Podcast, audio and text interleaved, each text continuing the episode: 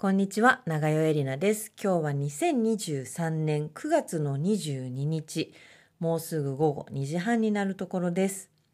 今日はちょっと久しぶりに気持ちと時間の余裕がございますので、お家のデスクに座って落ち着いて録音しております。今私の肩には赤星インコのパーチクがおとなしく乗っています。おとなしいです、パーちゃん。パーチクちゃんは、えっ、ー、とですね、先々週ですね、2週間前に、の金曜日に入院をしまして、金曜日に入院して、次の日の日曜日に退院することができたので、1、2、3、4、5、6、7、8、9、9泊10日の入院を終えて無事帰ってくることができました。よかったです。ねえ、ぱーちゃん大変だったね。ねえ、もう本当に、あの、赤星インコのね、メス、インコに限らず鳥、鳥たちが、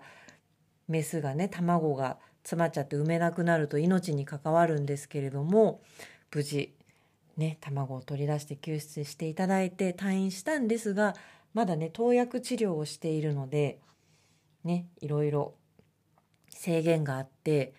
あの、運動もさせてはいけない、なるべく安静にさせてほしいということで、もう本当にちっちゃい虫かごの中にね、泊まり木も入れず、お水と餌だけ入れて、その中で生活させてるんですけど、あの狭すぎてね、尻尾が曲がっちゃって、変な寝癖がついちゃって曲がっちゃって、もうかわいそうで、一応獣医さんには出さないでくださいと、その興奮させる、発情につながるような行為はいけないということで、あの包丁もしないでくださいっていうことだったんですけど、まあ、ちょっとねこういう勝手な判断しちゃ本当はいけないんですけど。まああの食欲もあるしねいいうんちもしてますしだいぶね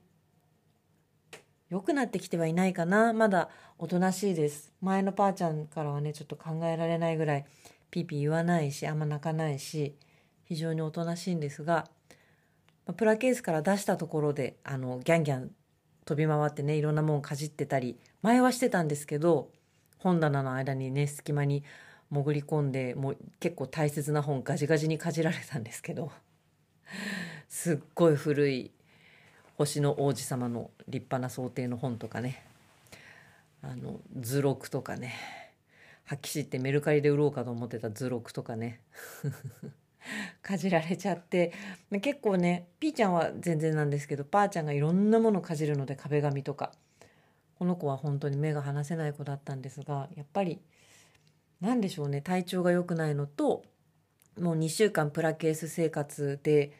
筋力が落ちてるのか今のところ私の肩から離れませんのでねおとなしくしてるのでこのままねこれで少しでもストレスが和らぐならねこのままここに出しといてあげようかなと思います。もしこれでちょっと興奮して飛び回っちゃうようであればねかわいそうだけど捕まえてプラケースに戻さなきゃいけないので途中で録音の途中で「わー」とかなったらすみません。ということで本当に死んじゃうかもしれないと思ったんだけどいい病院いい先生のおかげでねちゃんと帰ってこれました。でパーちゃんがいない間ねなんかピーちゃんの様子がおかしくて全然触らせてくんなくなったりとかね。あのケージから出てこなくなっちゃったりとかあ飛んでっちゃった。でまだねあのー、触れ合わせてあげられないので一緒に遊ばせてあげられないのでなんかお互いになんでって思ってるみたいでこんな近くにいるのにねなんで一緒に遊ばせてもらえないんだろうって思ってるみたいでね。なんとなく庭ともまだちょっとうん、いつも通りじゃないので見守っていこうと思います。ね本当に人間でもね健康にいるっていうのはなかなか難しいですけどあんな小さな生き物のねを健康に生活させてあげるっていうのは本当になかなか難しくてねえで私は一人暮らしですのでその食事の管理とかもねなかなか難しくてで来週はあの3日間打ち合わせとねいろいろで神戸に行くんですが本当は連れてく予定だったんです。で1泊2日でも全然間に合う内容の打ち合わせを2泊3日にしたのはピーちゃんとパーちゃんを車で連れていくで新幹線だったらねピュッピュッつって全然1泊2日で行けるんですけど車なので2泊3日にさせてもらったんですでしかもあの 一緒に打ち合わせに行く人たちも巻き込んで別にその人たちも そんなに日数取る必要ないのにちょっと発揮して付き合わせる形で2泊3日にさせておいて。でも結局やっぱりちょっとねまだ来週体調万全じゃないパーちゃんを連れて行くの怖いのでかといってねまたペットホテルっていうわけにもいかないし病院に入院させるわけにもいかないので今回はですねちょっとあのある人にお願いしてうちに泊まりに来てもらうことにしました。ね、なるべくいつも通りの環境でそのままインコたちに過ごしてもらえるように。あら、パちゃん何してるの？うん、そこ入ったの？うん、いいんじゃない？そこにいたらいいんじゃない？おいで、パちゃん。おいで。ないよ。ご飯そこにないよ。すごいね。プラケースも軽いし、中にご飯入れてる器もすごい軽いんですけどそこの縁に止まっても入れ物が倒れることがないっていうね。本当に軽いんですあの子たち。30数グラムしかないんですよ。30数グラムのねあの生き物に私の心がこんなに奪われているっていうね。重さじゃないです。命の重さは等しいなんて言いますけど本当ですよ。体重とか関係ない。ということで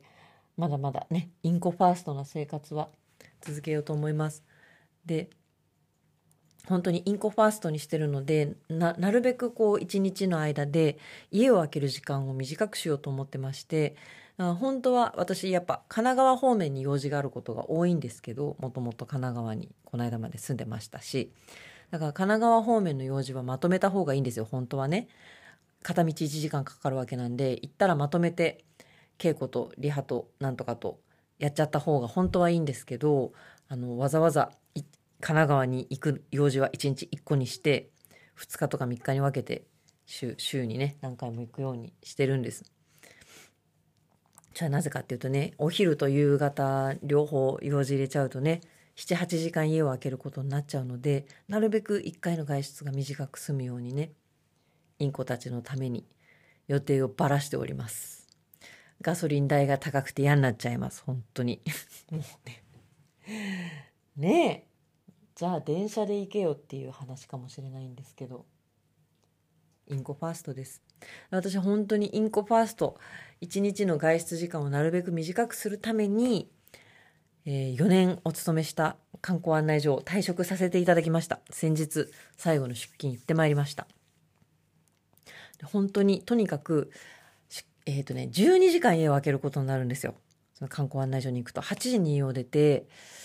で、帰ってくるのも8時前ぐらいかな。ちょっと帰りにね、スーパーとか寄ってお買い物したらそのぐらいになっちゃう。あら、あくびが出ちゃった。ごめんなさい。そう。12時間家を空けることになる。それがとにかく嫌で そんな理由かよっていうね。まあ、何ですかね。あの、で、スケジュール的にもね、あの、一回こう、シフトが入ったら、そう簡単に変えられないんですよ。スケジュールに自由が利かないっていうこともあって退職させていただきました。なんかいろいろね。そうなんですよ。4年も勤めててまあ週2日しか行かないのが1年ぐらいあったんで実質的には4年つってもまあそんな大してあれじゃないんですけど、まあ、非常にね楽しくお勤めさせていただきました。私はですねえっ、ー、と千代田区内の観光案内所におりました。こういうのってどうなんだろうね。どこまで言っていいんだろう。まあ別に言ってもいい、いいのかないいか。なんか、こういうのは大事ですね。考えてみるのは大事ですね。あの、最近すごい思うんです。なんとなく良くないと思ってやめてること。なんとなくこうした方がいいと思っていること。で、なんとなくって私は結構大事だと思っててなんとなく嫌だなとかなんとなく好きだなって思うことはあの結構大事にした方がいいと思ってるんですけど良くないなんとなくっていうのもありますよね。深く考えずになんとなくそうしていたっていうことがあって今私は自分が勤めてる観光案内所がどこなのかをなんとなく言ったらいけないような気がしていて今まで黙ってたんですけどちょっと今引っかかりましたなんで私はそれを言ってはいけないのかそれを言ってはいけない理由。ちょっと思いつかないですね。うん。まあそうですね。私がすごいこうあの人間的にやばい人ででそういう人間がここのに勤めているっていうこと自体が私という人間性のせいでその勤務先の評判を落とすことになる。とかがあるとよくないですね。あとは、えーと、これは私の場合じゃないですけど勤務先を明かさないっていうのは例えば私が私にこう執着する人がいたとしてその人が私をストーキングしたいと思ったとして勤務先をねばらしてしまうとそこにねあの張り込まれてしまうかもしれないですね。でもまず私のに執着をしてる人はいないのと,、えーと、あと一応恨みを持ってる人とかも一応いないはずです。あいるかもしれないけどあの付きまとうほどに恨んでる人は一応いないはずです。あでもそうですねそうですね多分。で私はもうやめましたのでそういうリスクはないのでじゃあ言おうかな。もうちょっともうちょっと他にも考えてみようかな。今これね一つの事象についてあらゆる角度から考えてみるってことを今中学生と一緒にやってるんですよ。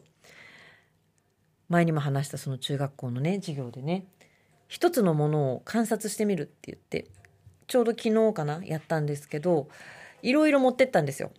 みんな5人で今回行っててで5人がそれぞれいろんなものを持ち寄ってで私はなんかね石とかいっぱい持ってったんです結構あの好きでそんなに大量にじゃないですけど昔ねあの旅行で行ったギリシャの海岸ですごい時間かけて拾ってきたツルツルの石があってそのギリシャの石とあとはこれねすごいんですよ。ものすごい薄べったくてね細長い綺麗な石があって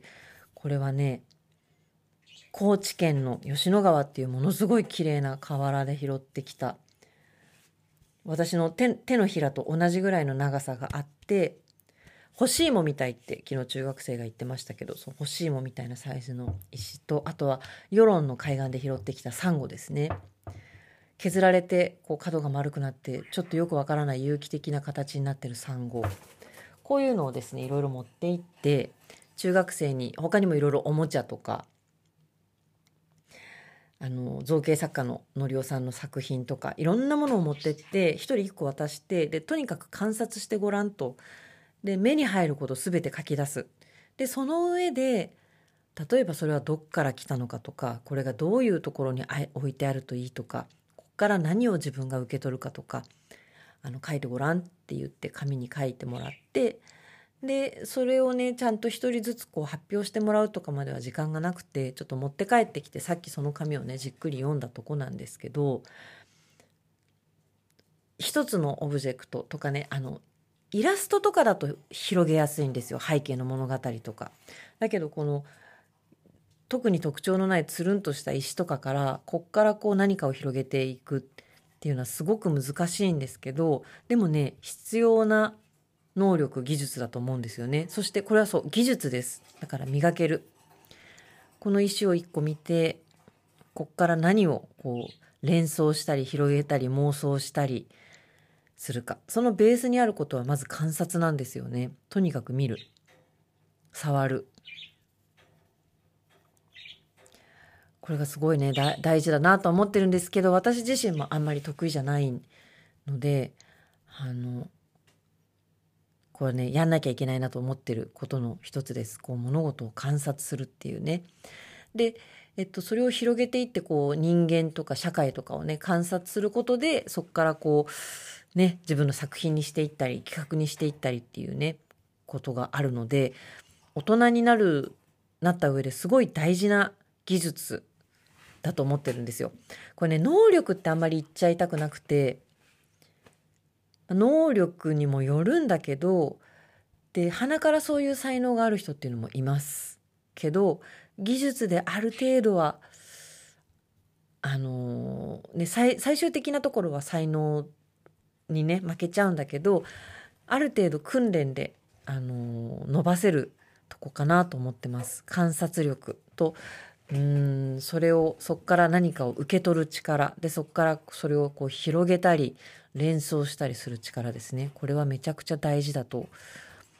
思ってます。思いを馳せるって言えばいいのかな？その一つのことからね。何の話だっけ？そでそれを中学生にねいろいろ説明してやってもらったんだけどバーって本当に妄想が広がっていった子もいればただ目の前のものを丸いすべすべしてる以上みたいな子も多くてあこれはいかんなと。もうちょっと これをねやんなきゃいけないな。中学生たちにねその本当はもっと感じてることがあるはずなんだけどそれを言語化するに至ってなかったりとか。だその何て言うんですかね。目の前にあるものとか通り過ぎていく事象とかそういうものを、まあ、そのままそのねあるがまま受け止めるのも大事なんですけど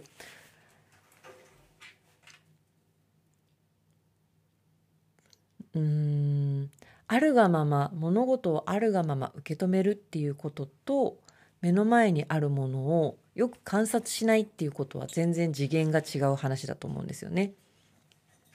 起こった事象とかそういうことをあの拒否したりとかうーん変な風に歪んで捉えたりとかしないでなるべくまっすぐ受け止めるで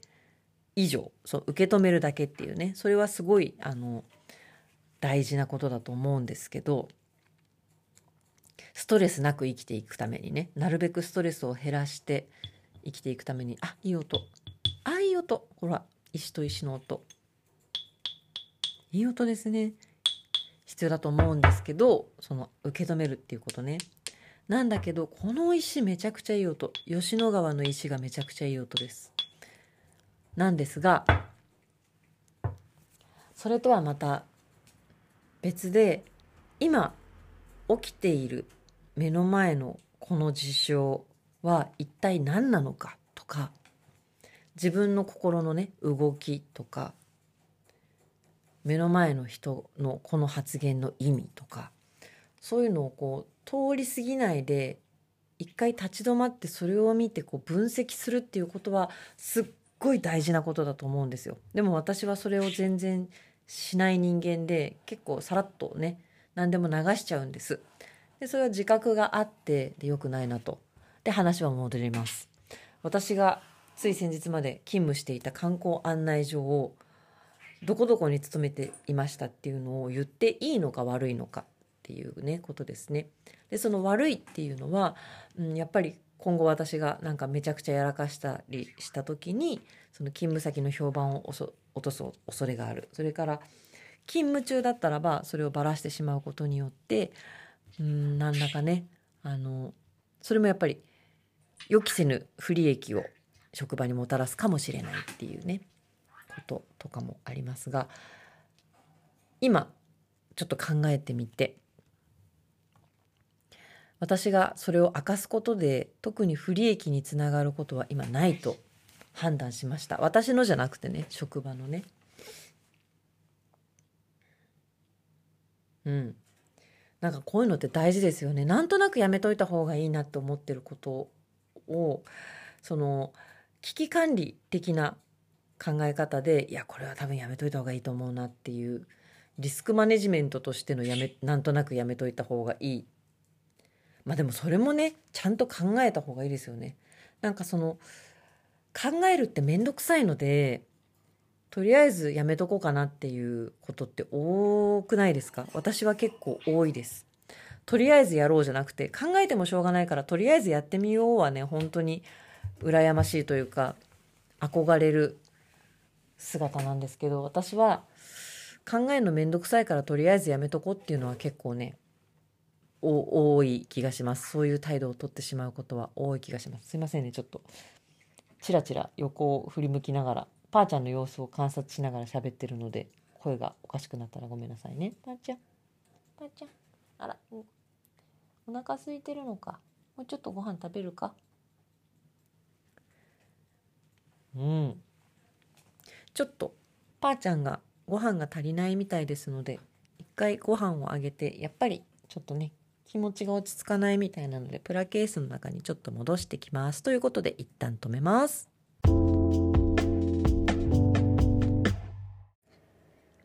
はい。パーちゃんをプラケースの中に戻しました。そしてついでにお昼を食べてなかったことを思い出して あのお昼を食べてきたらお昼っていう時間じゃないけどねもう4時だからねパーちゃん。ちょっと眠くなってしまいました。しかもがっつり間を空けてしまったので何について話してたのかよくわかんなくなっちゃったんですがあれですね。あのなんとなくっていうとにいいなんとなくと良くないなんとなくがあってそのインスティンクトですね。直感でこれはやめといた方がいいっていうね。そういう直感的ななんとなくはあの私は尊重するべきだと思うんですがなんかよくわかんない。考えるのめんどくさいからまあなんとなくやめとこうかなっていうそっちのなんとなくは良くないと。で私は基本的に面倒くさがりなのでよくよく考えなきゃいけないこととかは考えるのが面倒くさいから後回しにしちゃうっていうことが多くてこれ良くないなっていう話です。考える能力っていうのがすっごい個人差があると思うんですよね。順を追って一個ずつこうでこうでこうでって考えられる人が本当に羨ましいんですけどなんかこうねあの自分が見てる世界とか自分が感じてる感覚とかって本当に固有じゃないですか。例えば同じ強さで叩かれたとしてその痛みの感じ方って違うじゃないですか。で本当に体って固有のものだと思うので私が物事を考えてる時の頭の中っていうのが自分にとっては当たり前の状態っていうのが人にとっては違うんじゃないかってよく思うんですよね。私の頭の中はぐっちゃぐちゃです。もうすぐに思考があっちこっちあっちこっち飛んじゃって一個のこう道をたどるように物事を考え続けるっていうのがもうもう本当に苦手です。なので考えるっていうねものを考えるっていう考え方とか教えてほしいなって思います本当になんかそういう本とか読んだことあるんだけど結局本とか読むのもね本をしっかり読んでそれをこうはい文字を読むだけじゃなくて意味を咀嚼しながら読むのっていうのもそれもなんか集中力いるじゃないですか。結局なんか読んで何も残らないみたいなことも多くてね。まあそういうわけでなんとなくやめとこうかなと思ってやめてきた。わざわざこんなに引っ張るほどの話じゃないんですけど、何が言いたかったかというと、私が今月、えっ、ー、と、一応末まで、まだ席は末まで残ってますので、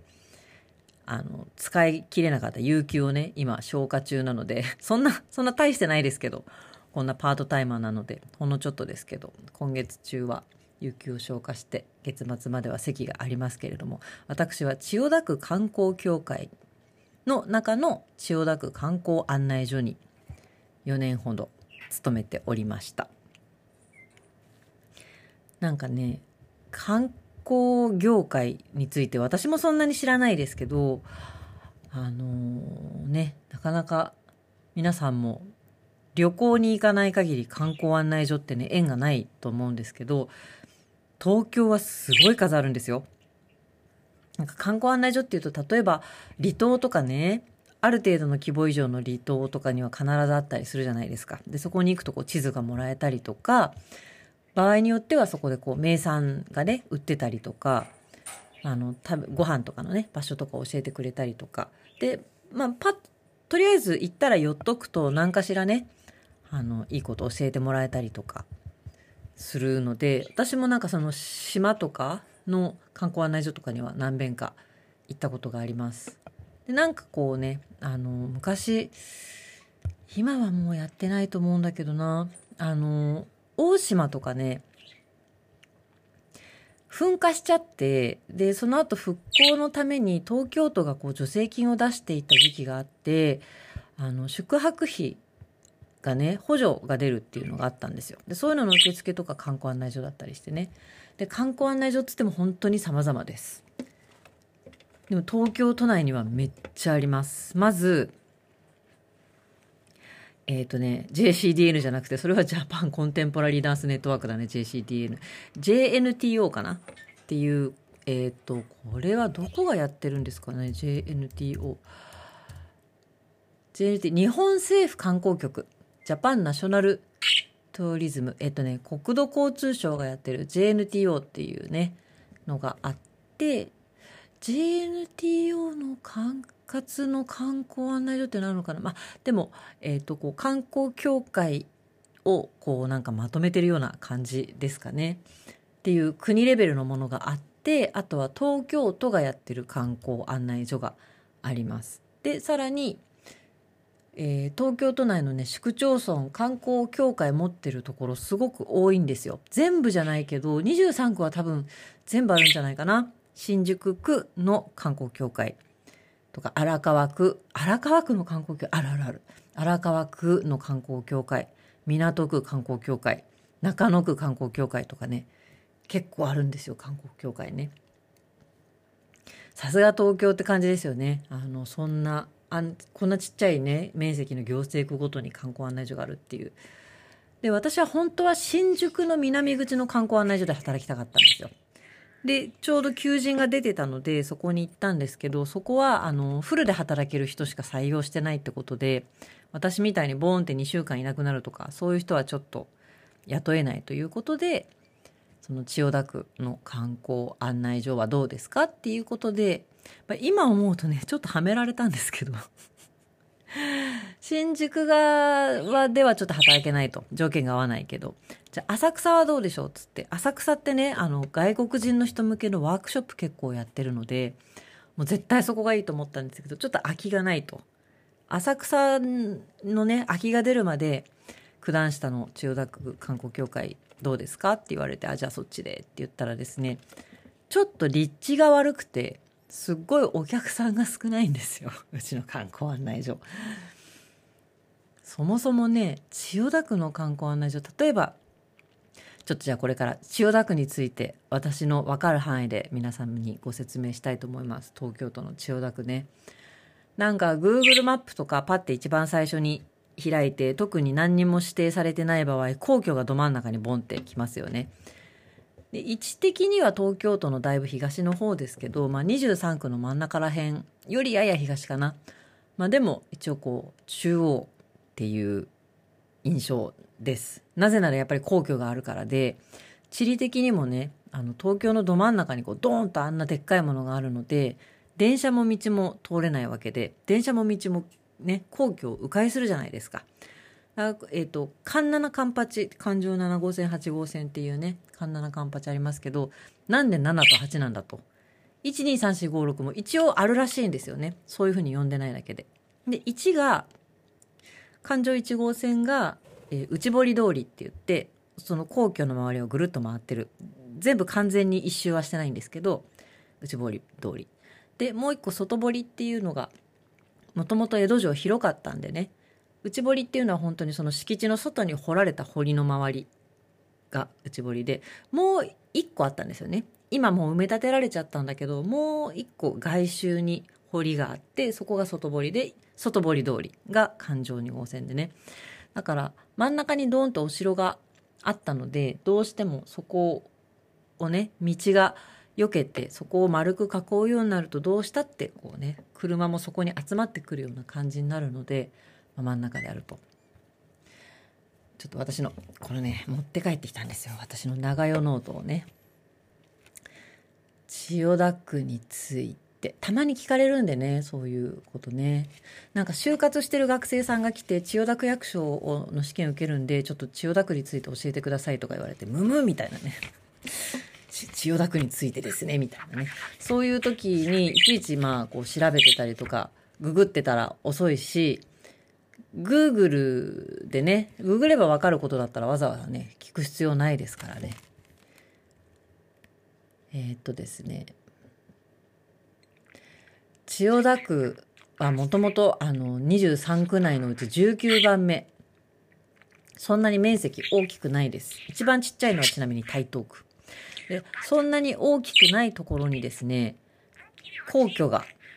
その12%も占めてるんですね。真ん中がドーンと皇居なんです。で、えっ、ー、と、観光庁がすごい集まってますよね。あの、霞が関。ね。観光庁がすごく多いし、あとはオフィスビルも多いので、住んでる人が一番少ないんです。3万7000、これはちょっと令和3年のデータですけど、3万7000人。この3万7000人っていう数字どう思いますか？私は多いなと思っちゃうんですけどね。東京都1300万人住んでるんでね。すごいですよね。ちょっと想像がつかない。やっぱ東京ってめちゃくちゃ人多いんだよな。はい。どうしたの？パちゃん、大きい声出せるようになったの？ん？どうした？お腹すいた？もう少ししたご飯にしようね。うん。ひ、えっ、ー、とね。あ、じゃあ3万7千世帯で、そこに住んでる人たちはね、6万7千人、千代田区内に住んでる人ね。で、なんかその霞が関とかっていうと、すっごい高級マンションとか建ってますよ、確かにね。麹町の方とか。でも、あの、まあ、これちょっと東京全然知らない人には面白くないかもしれないんですけど、えっと、千代田区ってね、こう、ちょっと丸っこい形なんだけど、右の上の方がちょっと出っ張ってまして、神田、秋葉原も千代田区なんですよ。だからこうね、あの、皇居もあれば、裁判所もあれば、日本のね、国の政府の警視庁もあれば、そういうこう、なんていうんですか、主要な国の機関が集まっている場所でありながら、もうずっとこうね、空襲を逃れたすごく古い和菓子屋さんとかがあるような下町っぽさもあれば、もうこれ完全に千代田区の宣伝ですけどね。神保町。神保町はすごいですよ。古本屋さんがものすごい数あるんですね。本屋街もあれば、で、そういう神田とか、えー、っと、まあ、神田かな？の多分、前火事で焼けちゃったんですけど、まあ、やぶそばっていうすごくね、あの、古い池波正太郎が通ってたような老舗のお店もあれば、秋葉原もあるんです。あ、こうね、あのー、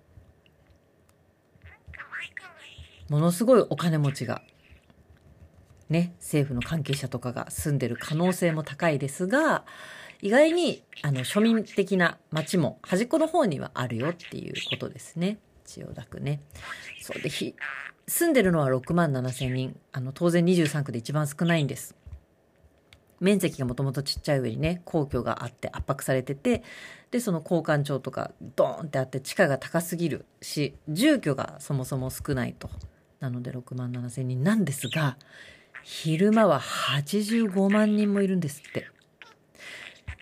これすごいね、国税調査、調査で昼間の人口が85万3068人って一桁まで出てるんですけど、そんな細かいとこまでどうやって出した？これはね、まあ、そんぐらいだろうって、85万人が働いてるんですって。だから千代田区観光協会の中にも千代田区に住んでる人一人しかいないですね。あとは全部外から来てるし、これ、皆さん知ってました？区役所の人ってとか市役所の人ってそこに住んでないって知ってました、まあ、地方によっては当然ねそこに住んでる人の方が多いっていう場所もあると思いますけどこの辺だと武蔵野市の市役所の職員さんが必ずしも武蔵野市には住んでないんですよね。なんかそれ言われてみればまあそっかっていう感じなんだけどめっちゃ不思議でした私。えいいの？みたいな。そこに住んでない人があ、そうなんだ、みたいなね。なんか、未だに不思議ですけど、まあまあ。そう。だから区役所の役員さんとかも、ああの職員さんとかも、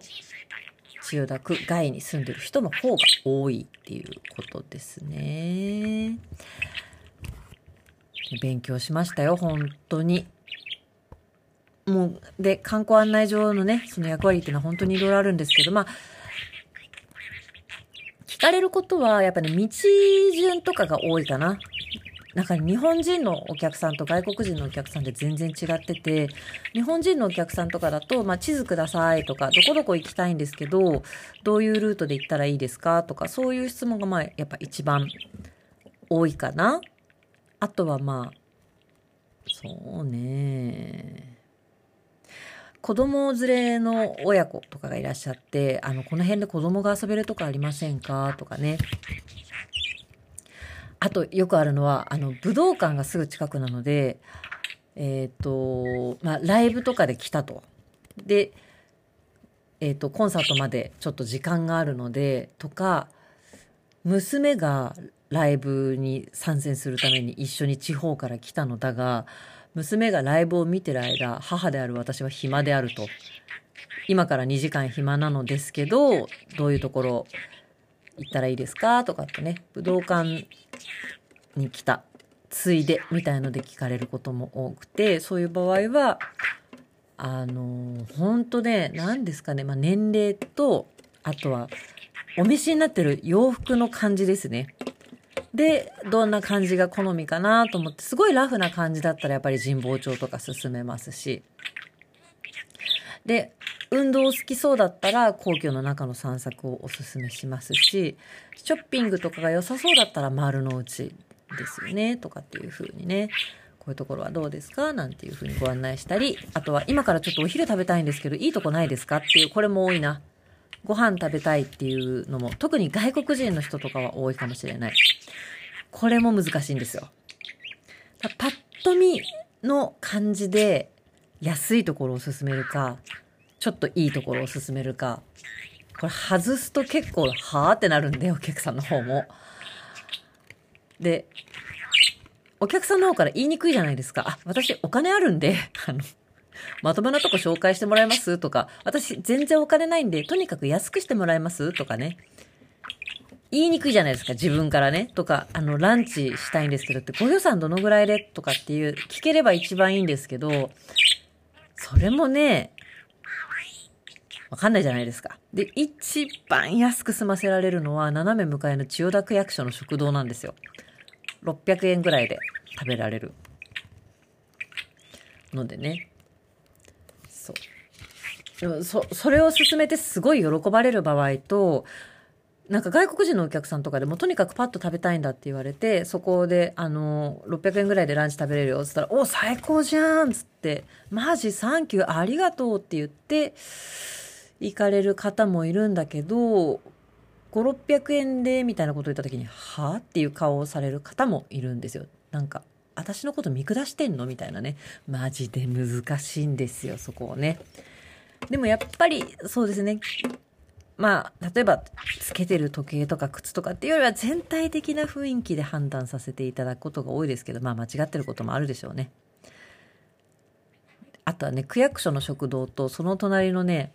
あの、法務局、東京法務局の地下の食堂ではね、だいぶ出てるものが違うそうなのでね。そうなんですよ。だからランチって600円ぐらいから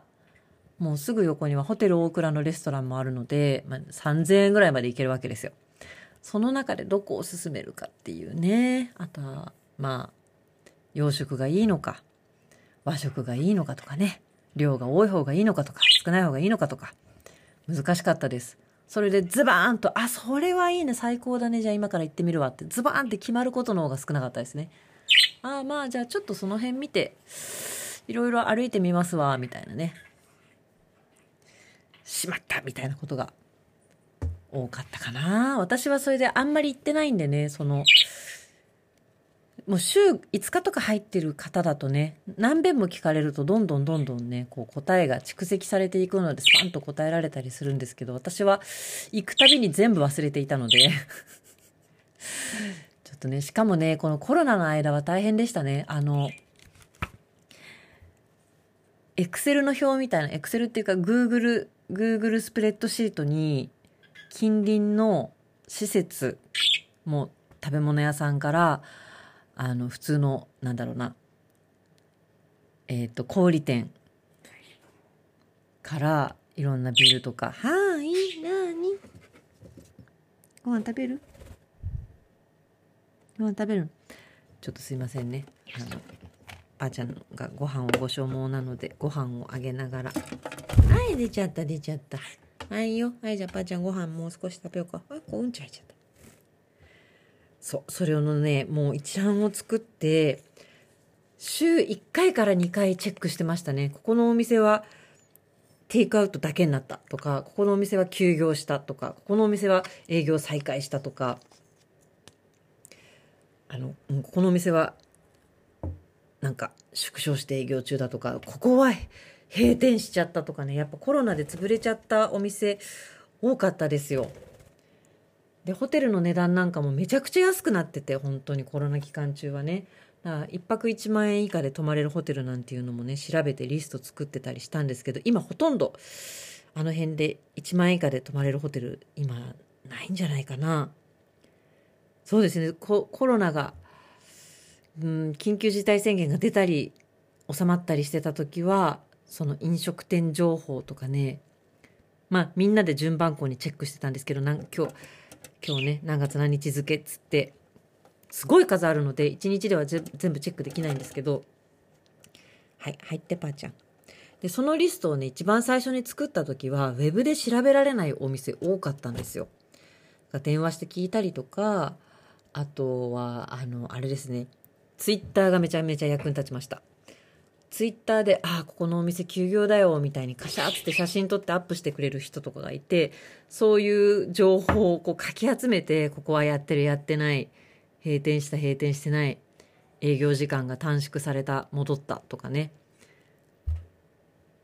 ずっとチェックしてました。それでお客さんに聞かれたら、あ、少々お待ちください、っつって、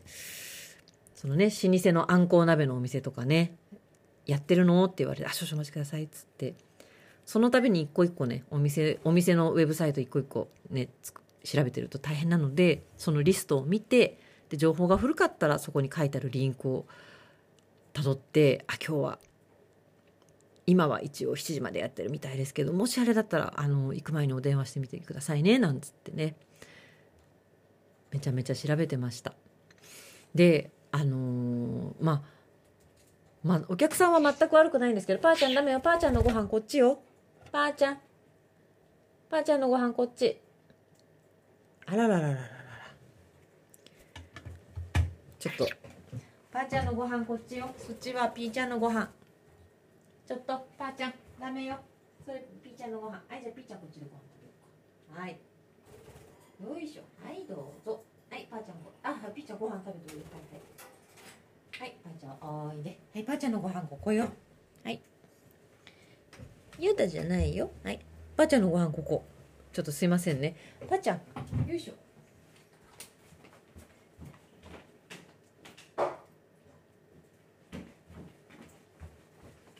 よいしょ。すいません。止めろっつんだよね。ほんとすいません。ちょっと。あのね、そのだから、観光案内所とかね、入るじゃないですか。で、観光案内所というものがどういう業務をしてるのかなんて分かんないでしょ、普通ね。だから、聞きたいことスパーンって聞きますよね。すいません、どこどこってどうやって行くんですか？とか。即答できないですよ、んなもん。即答できるものもあります。あの、あまりにもね、聞かれる質問とかはね。お手洗いありますか？とか。昔はお手洗い貸してたんですけど、コロナになってちょっと毎回消毒とかがあまりにも大変なので、今はお手洗い貸してなくて、お手洗いありますか？って言われたら、一番近い公衆トイレをねご案内するのとかはまあもうズバンとすぐできるんですけどなんだろうな。まあ例えば学士会館行きたいんですけどとかねそういう有名な建物だったらうん学士会館、まあ、ちょっと調べるかな。一番行きやすいルート電車がいいのかバスがいいのかとかね。あとはそのうん、それこそねなんかあの財務財務省に行きたいんだけどとかね言われてえ？みたいな。なんでここで聞くんみたいなね。それどこどこ行きたいんだけどっていうのが多くて。で、まあ、それはまあ調べれば分かることなんでねいいんですけど。あのねやっぱり結構ね皇居が近いんで歴史マニアとかが結構いて。石垣にね江戸城の石垣って江戸城ってまあそもそも日本中からねいろんな大名が集められてあんたここ作ってあんたここ作ってあんたここ作ってって割り当てられてるわけです。で、えっと、石高ですね何百何万石とかそのそれぞれの大名が治めてる領地があるじゃないですか。その石高が大きいところほど大きい場所を割り当てられて堀を掘れだの石垣を作れだのそれはもう家康のあの策略ですそうやって工事をさせることで大名それぞれのね各地の大名の力を削るっていうねで伊達政宗はね水を操るのがうまかったらしいですよ。そのお水をね巡るようにしなきゃいけない時にその一回お水を高いところに持ち上げて落とさなきゃいけないみたいなそういうのをね作るのがすごい上手だったんですって伊達政宗はね。でその石垣があのー、すぐできたわけじゃないですからねお堀の周り全部に石垣作ってるわけですからものすごい時間かかってるんですよ。だからその作られた年によって石の積み方が違ってたりするんです。でそういう何々作りとかねもうタモリさんが好きそうなやつですよ。積み方に名前がついてたりしてでなんとか作りのところの石垣どこですかとか あとはその石垣にその藩のマークが彫ってあるんですよ何藩のねマークが彫ってあってでそれがあの見えるところにあるものと全然見えないところにあるのがあるんですけど、まあ、見えるところにあるものもあるんですよ。なんとか藩のねあのマークが彫ってある石垣ってどことか言われるんですよね。いやでもそれはそれはでもね意外に簡単です。そこのね観光協会からで清水門っていう門入っていただいてその右手にございますとそこが一番背伸びもしないでも何にも乗らないで見えるところにあるのはそちらでございますとかね。いやもう私は全然ダメ、ダメだったので、そういうのね、すごいもう全然覚えられなくてね。あとはね、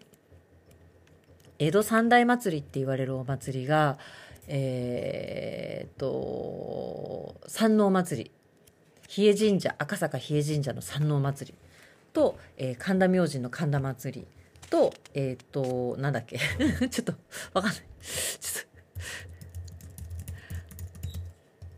三社祭りか。うっそーん。三社祭りは違うんだね。深川祭りだ。へえ。すいませんね。千代田区以外のことは。江東区富岡にある富岡八幡宮のお祭りが八幡祭り。じゃない深川祭りもう一回言いますよ江戸三大祭り一緒にねお勉強しましょう江戸三大祭りとは、えー、神田祭り神田神社神田明神で行われる神田神社？神田明神ですねの神田神田祭りと比叡神社で行われる山王祭りと深川祭りですねこの3つが江戸三大祭りと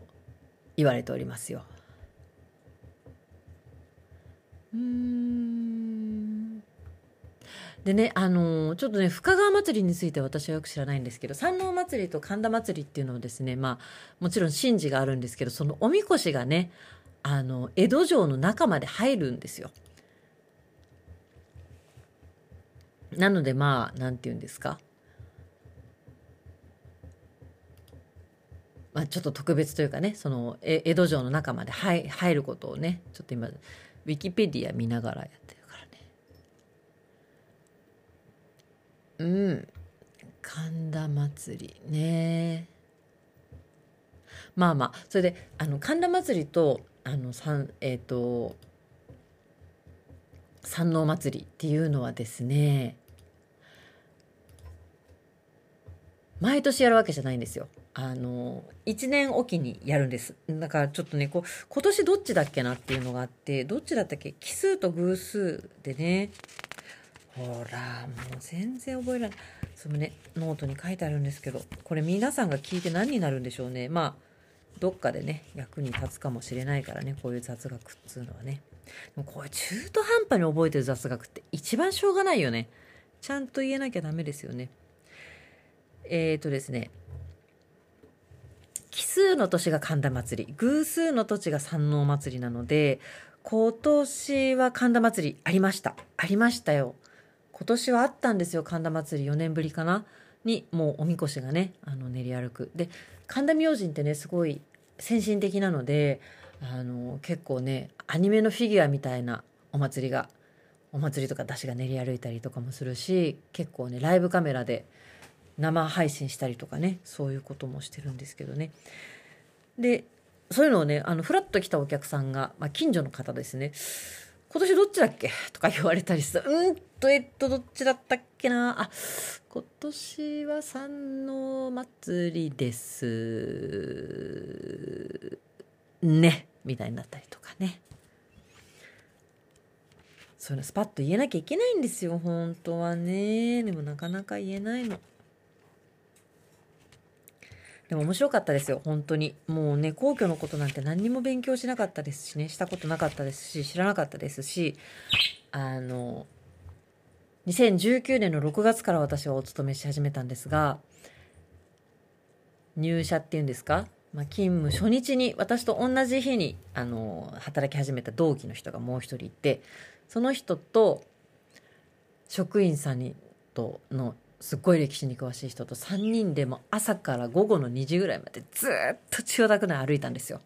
で一個ずつそのねここはなんとかだここはなんとかだっつってこうね皇居のことを一個一個説明されて何にも頭に残んないんだけど「はあはあへえはあ」とか言いながらね皇居のことを聞きました。まあほとんど覚えてないですけどね。面白かったですよすごいね。一個のことに詳しくなるっていうのはねなかなか面白かったです。皇居とか皆さん行ったことありますか？ちなみに私は東京タワーにも登ったことないんですけど皇居もその案内所で働き始めるまで全く近寄ったことすらなくってで実は皇居のまあもちろん奥深くには入れないんですけど通常入れない門から入って中をねあの宮内庁の周りとかをこう歩いて回れるツアーがあって結構毎日のようにやってんですよ。夏はちょっとねあの暑いので平日やってないんですけど無料でやってもらえるガイドツアーがあって結構多言語対応してる。それね一回行ってみたいなと思ってで仕事中に行っていいってずっと言われてたんですけどなかなかねあの行けなくて結局行けずに終わってしまいました。これはどっかでねあのリベンジしたいなと思っております。面白いですよ。なんかねやっぱりもともと江戸城であったっていうことから、まあ、お城はないですけど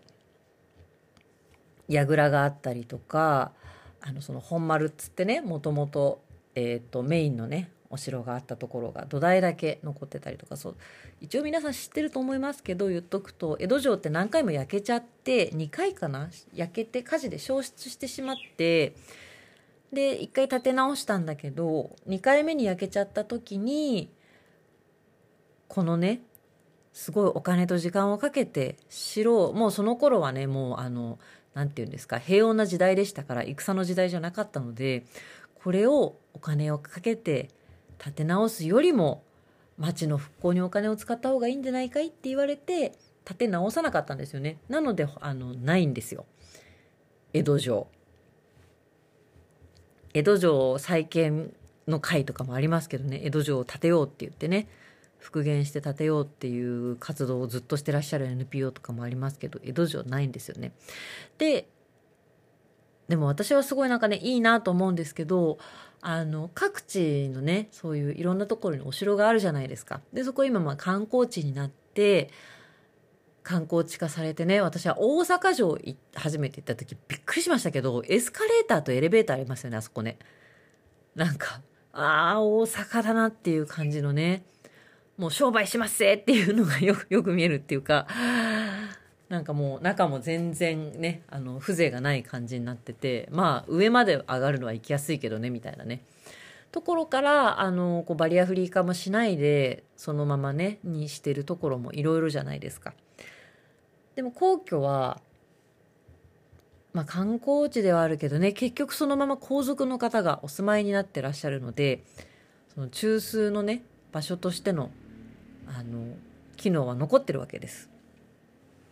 なんていうのかな場所として生きてるんですよねだからねすごくね。観光地化しちゃったお城が死んでるとは言わないんですけどまあ言ってみれば形だけじゃないですかお城のね。じゃなくてその機能が残ってるっていうかで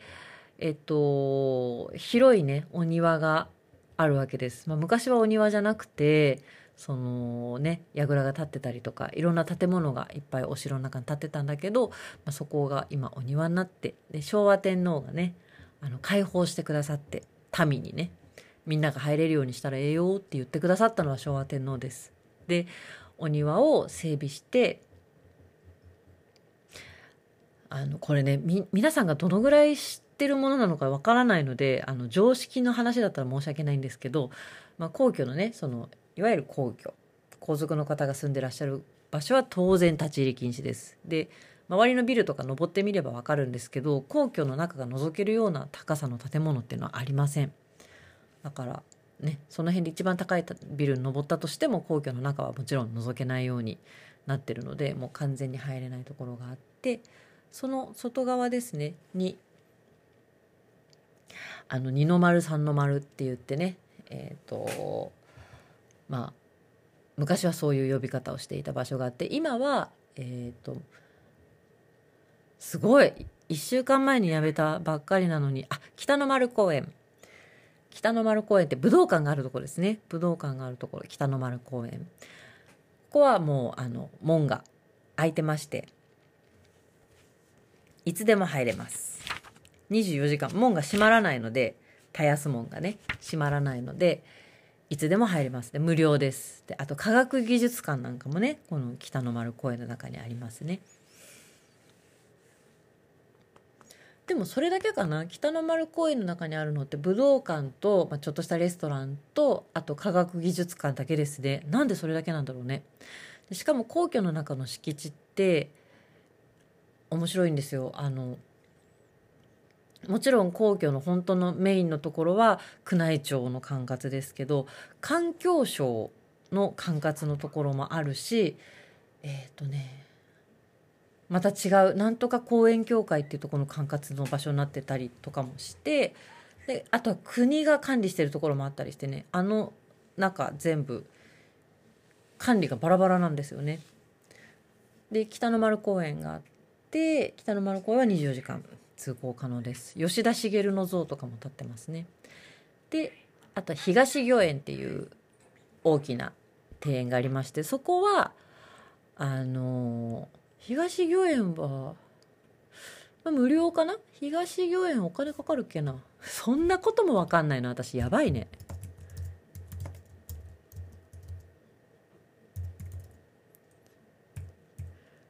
確か入れいいらないと思ったんだけど。4年も勤めててそんなあ無料ですね。はい。であのー、季節によるんですけど、まあ、夕方4時5時ぐらいには閉まっちゃって入れる時と入れない時があるんですけどすごい綺麗な庭園です。あのねツツジの季節が一番いいかな多分ね東御苑はね。5月6月5月ぐらいかながすごい綺麗ですツツジね。あと梅林坂って言ってね梅の木がこうバーッと咲く坂もありますし本当に綺麗に整えられてる公園ですのでで広いです。すごく広い。で47都道府県のね植物が植えてあったりするので東御苑もね非常におすすめです。まあ千代田区について語れる私が語れるのはそんなもんですかね。4年も働いてそれだけかよ、まあ、他にも細かいことはいろいろありますけどね。まあそんなもんですかね。なんか桜の時期がねあのー、千鳥ヶ淵と言いましてそのおお堀とかあこれはちょっと面白いんだよな。あの皇居ってに関わるとこって門もいくつもありますよね。桜田門だの半蔵門だの半蔵門線の半蔵門ですよ。半蔵門だの田安門清水門、えー、北羽橋があるのは桔梗門。あ桔梗門は違うな。平川門とかね。門の名前がついてるでしょ？あと橋がいっぱいありますね。全部お堀が周りを囲んでるので橋を渡らないとねその敷地内に入れないので橋もいろんな竹橋。竹橋今毎日新聞社がのね本社があるところ竹橋の交差点高速の出口にもなってますけど竹橋はなぜ竹橋というのかもちろん竹の橋がかかっていたからです。とかね。まな板橋とか。一橋。一橋は一橋大学の元になった一橋ですよ。それもねなんか確かなんかちょっとこれ怪しいななんか一本だったからみたいな。あでもその名前の由来がねちゃんとあるので半蔵門は服部半蔵があのそこを守ったって言われているので半蔵門なんですけどね。とかっていうねそのねなんか名前の由来とかもね結構面白いですよ。皇居はあの調べると結構面白いです。ちなみに皇居を建てたのは徳川家康じゃない皇居じゃない江戸城を建てたのは徳川家康じゃないんですよ。太田道館という人です。太田道館さんがもともとここのお城を持っていたのを徳川家康が入城して。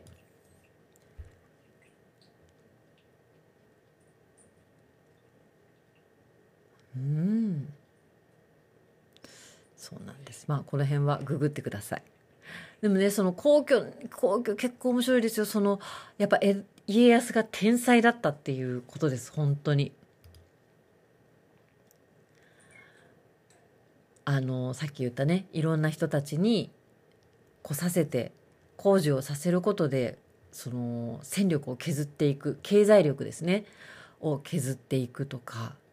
いろんなことをしてでそれをしながらもちろんどんどんどんどんこうねあの整備されていってもうとてもじゃないけど江戸城にはもう攻め入ることができないという状態を作ったわけです。いろんなね。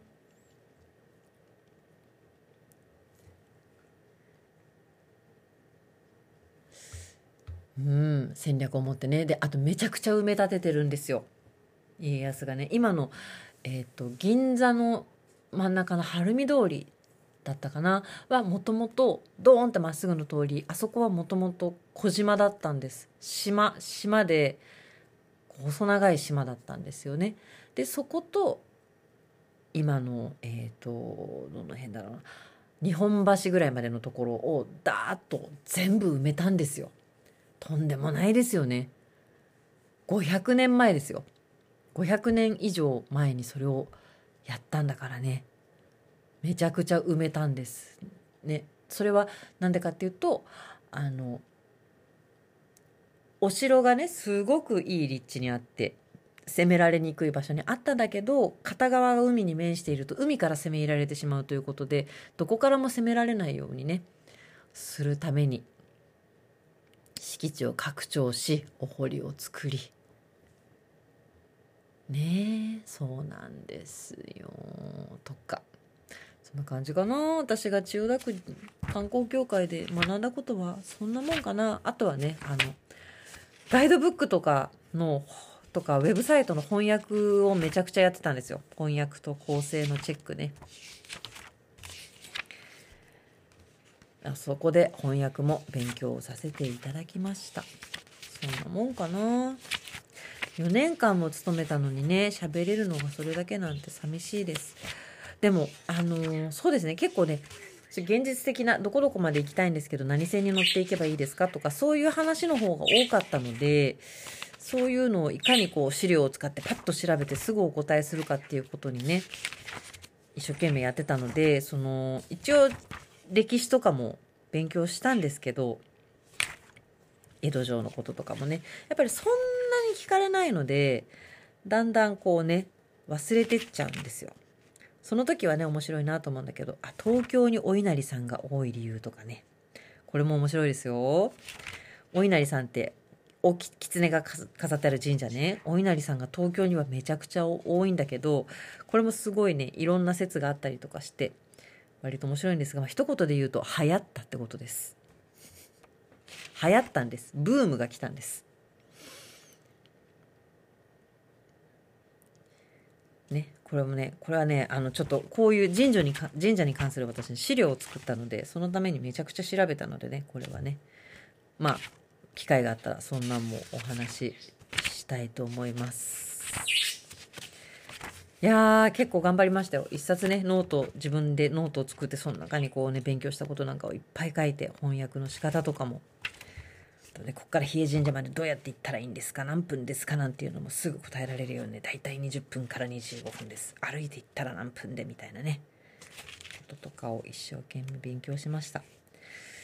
まあでもね、あのー、まあ翻訳が一番役に立ったし、えっ、ー、と、皇居のこととか勉強したりとかしたのはすっごい面白かったし、あと私は千代田区内で買えるお土産についてめちゃくちゃ詳しいです。めちゃくちゃ詳しいです。まあ、東京駅があるんでね東京駅行けば大体何でも買えるんですけど、まあ、ちょっと老舗のねおせんべい屋さんだとか和菓子屋さんだとかケーキ屋さんだとか知る人ぞ知るエッグタルトだとか予約しないと買えないエッグタルトとかね千代田区内のお土産についてはガチで調べたんですっごい詳しいです。あのお店行きたいなって思いながら行ってみたいなと思いながらね行けてないお店がいっぱいあるんですけどねちょっとまた涼しくなって気が向いたら。